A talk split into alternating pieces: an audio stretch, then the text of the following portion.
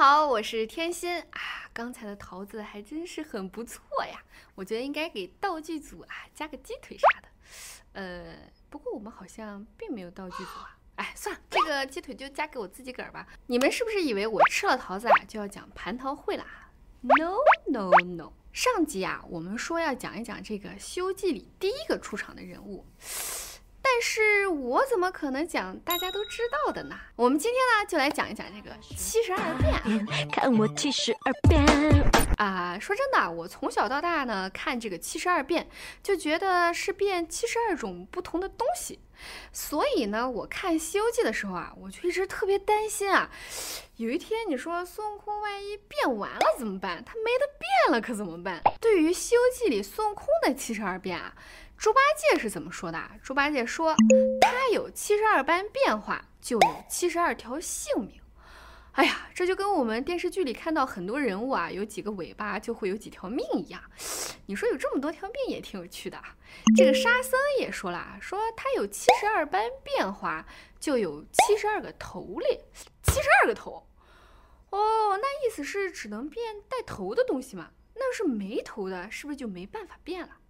那孙悟空自己怎么说的呢？我小和尚啊，有七十二副嘴脸嘞。若变飞禽、走兽、花木、器皿、昆虫之类的，它整个身体呢都会变成它要变那个物件啊。但是如果它变人物呢，却只有头脸变了，身子变不过来。果然是一身黄毛啊，两块红骨，一条尾巴。这个猴子的特征啊，它是改变不了的。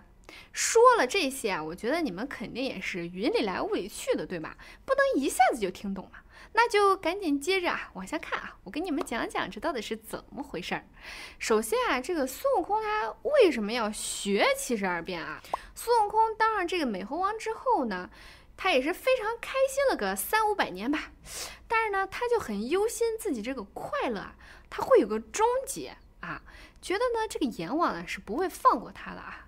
就问苍天饶过谁？孙悟空呢也是有寿命的啊，书里写着呢。孙悟空乃天产石猴，该寿三百四十二岁，善终，还是善终，所以呢才想要说要这个长生不老嘛啊！一路呢他就飘过这个两重大海，来到了这个犀牛贺州啊，才找到菩提祖师。哎，自己的师傅嘛，那当然是照顾自家的徒儿，所以呢，就提醒他说啊，你学成这个啊，要避开这个三灾利害。三是哪三灾啊？这个道家呢，他要修到这个非常之道，可不是一个容易的事儿。按书上说啊，他就是夺天地之造化，清日月之玄机呀。丹成之后，鬼神难容。天雷劈啊，阴火烧，地风吹。就说啊，这个过了五百年，天降雷打他；再过五百年，天降火烧他。这可不是普通的火呀，这个火呢叫阴火，它还不叫三味真火啊。这个火一直从这个涌泉穴烧起，一直烧到你的这个泥元宫啊。这个泥元宫啊，就是我们说的这个泥丸宫。泥丸宫是哪里啊？就脑袋顶啊。涌泉穴呢，其实就是脚底心。也就是说，它一直要从脚心啊，一路烧到这个脑袋顶上，五脏成灰啊，四肢皆朽。哇，千年道行化为虚幻，这还不够，还要再过五百年，天降风吹它。这个风啊，叫避风，就是三个被字这个字啊。避风是什么意思啊？就是一个飓风，巨大的风啊，而且是那种超级用力的吹，吹入你的这个五脏六腑，过丹田，穿九窍，骨肉消疏，其声自解。不过你要说这个孙悟空啊，他其实已经是道高德隆啊，与天同寿了，水火不济啊，百病不生，他已经有了这个驻颜益寿的这个能力了。但是呢，要想把这个一路保持下去，啊就得去学学这个，避开这个三灾厉害啊，躲过呢就是寿与天齐，躲不过呢就此绝命。那赶紧就去求求菩提祖师吧，看菩提祖师有什么办法教教他。菩提祖师啊，就说传不得，传不得。哎，说他这个跟其他人不一样。哎，首先呢，他都不是跟其他人不一样，他是跟人就不一样。哎，咋就不一样了呢？那祖师就说了啊，你虽然呢像人，但是比人呢少个腮。猴子嘛，那都是孤拐面、凹脸、尖嘴。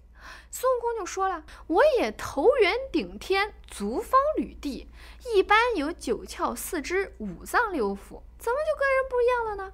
就说我少个腮吧，那我还多个素带呢。哎，这素带是啥呀？素带呢，就是猿猴类动物啊。它平时吃了这个东西呢，它口腔两侧啊有两个就是囊状结构的东西，就像两个袋子啊。这个袋子呢是用来储藏食物的，现在呢也叫甲巧这个东西啊。不过这个回答呢也是剑走偏锋。嘿，不过呢咱们的祖师还吃这套啊，祖师呢就爽快的答应了啊。于是呢，就让他这个选，哎，你是学这个天罡三十六变呢，还是地煞七十二变啊？我们也都知道，猪八戒是学了天罡三十六变嘛。不过我觉得正常有条件的人，应该都会选七十二变吧。反正嘛，多多益善。不过要特别说明一下，这个天罡三十六变和这个地煞七十二变啊，它和这个我们古时候这个《历代神仙通鉴》这本书上记载是完全没有任何关系的啊，完全没有关系。因为这个书呢，它主要是把这个三十六变和七十二变呢。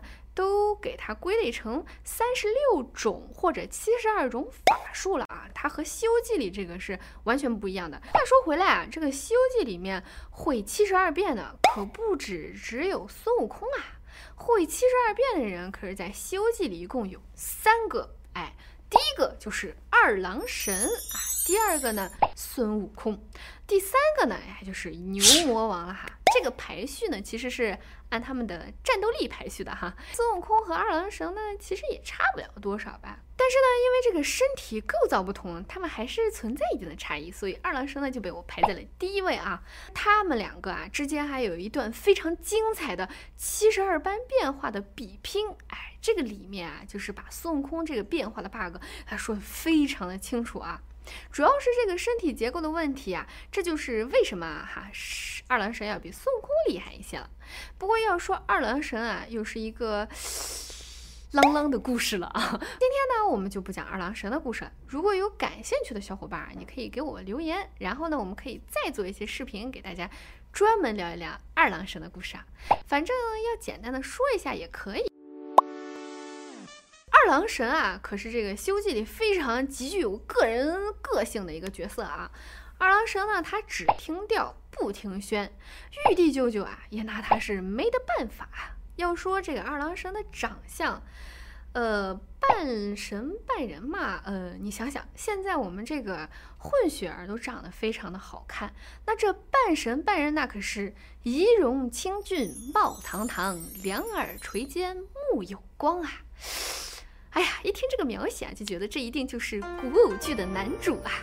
不过就说这个两个人打斗了有这个三百回合啊，还不知胜负。果然呢，这个二郎神可是观音菩萨推荐给玉帝的人啊，这个实力一看就是旗鼓相当。不过这个孙悟空啊和这个二郎神比拼过来比拼过去的时候啊，就突然用余光看到自己这个手下，看到这些猴子猴孙们被这个二郎神的手下那是啊。就是怎么说呢，揍得满山乱跑啊，他就有点心慌嘛。当然是护自己的这个手下比较重要了。然后呢，孙悟空刚一收手呢，就败了下风啊，差点呢就被这个二郎神给逮住。这孙悟空呢，他慌了手脚，他怎么办呢？当然要用他的七十二变了。然后他就摇身一变，化成一只麻雀儿啊，在这个树的梢头定住。啊，他就装作啊，二郎神一定看不见我，看不见我。然后二郎神呢一看。哎，觉得有点意思，小样儿，跟我玩七十二变是不是？然后转眼的二郎神也变成了一只鹰啊，直接飞上去打算抓他。这个孙悟空一看，哎呀，不好惹，一下就变成一个大刺佬。二郎神呢，就紧接着就变成大海鹤啊，马上就要去抓他。反正呢，就是孙悟空怎么变化，这个二郎神呢就赶紧变成他相克的动物。哈，反正小时候看这一段呢，我已经就是在电视机面前激动的不行了！要说啊，这个二郎神多只眼睛啊，还真是了不起。他不光能分辨啊，还能看，能看呢，还可以用这个高智商去分析啊，互相猜这个对方会变成什么，而且呢，就变成对方相克的那种东西，这有点厉害啊，有点厉害。二郎神呢就分析啊，说这个孙悟空这会儿不见了，那我看看啊，你看这个打花的鱼儿，似鲤鱼，哎，这尾巴呢又不红，好像又似绝鱼。这个花翎还不见，好像又似黑鱼。头上呢无星，哎，又似仿鱼。腮上呢又无针，哎，他怎么见了我就回去了呢？嗯，必然是那猴子变的，想都不用想啊！分析完，直接就变成一个鱼鹰飞过去啄他一嘴。孙悟空一看呢，就马上变成一条水蛇啊，钻入这个草丛当中。二郎神一看啊，马上呢就变成了这个朱绣顶的灰鹤啊，打算吃掉这个水蛇。水蛇一看，慌忙的赶紧一跳一跳啊，又变成了一只花宝。这个花宝是什么呢？这个花宝有点意思啊，“宝”这个字啊。听起来就不是什么好字儿哈。古时候呢，人认为这个花宝呢是一种最为低贱的鸟儿哈。